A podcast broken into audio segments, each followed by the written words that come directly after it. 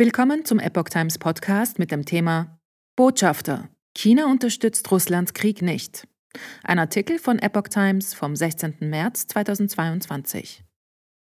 Nachdem die USA China erhebliche Konsequenzen angedroht haben, sollte es Russland militärische oder andere Hilfe im Krieg gegen die Ukraine leisten, hat nun der Botschafter Pekings in den USA reagiert.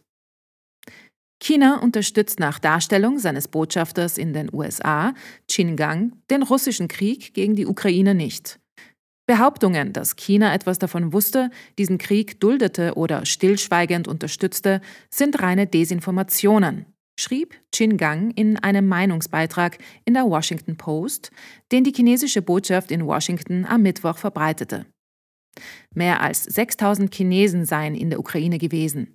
China sei der größte Handelspartner sowohl Russlands als auch der Ukraine und der größte Importeur von Öl und Gas in der Welt. Ein Konflikt zwischen Russland und der Ukraine ist nicht gut für China, schrieb der Botschafter. Wenn China von dieser unmittelbar bevorstehenden Krise gewusst hätte, hätten wir unser Bestes versucht, sie zu verhindern.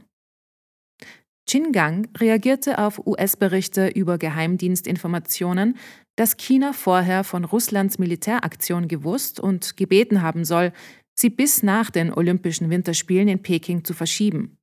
Auch wies er Berichte als Gerüchte zurück, dass Russland China um militärische Hilfe ersucht habe.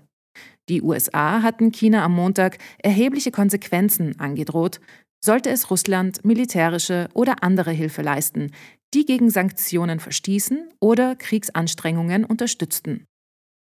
Botschafter spricht durchaus von Krieg. Den Knüppel der Sanktionen gegen chinesische Unternehmen zu schwingen, während Chinas Unterstützung und Kooperation gesucht werden, wird einfach nicht funktionieren, schrieb Qin Gang.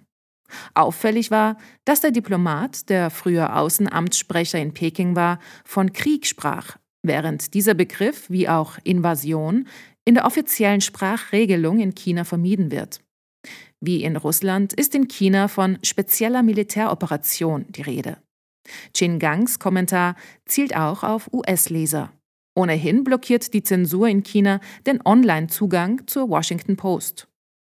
China hat die Invasion bisher nicht verurteilt und sich als Mitglied im Weltsicherheitsrat der Stimme enthalten. Ansonsten demonstrierte die chinesische Führung unverändert den Schulterschluss mit ihrem strategischen Partner Russland, kritisiert die USA als Hauptverursacher der Krise dar und folgt dem russischen Narrativ.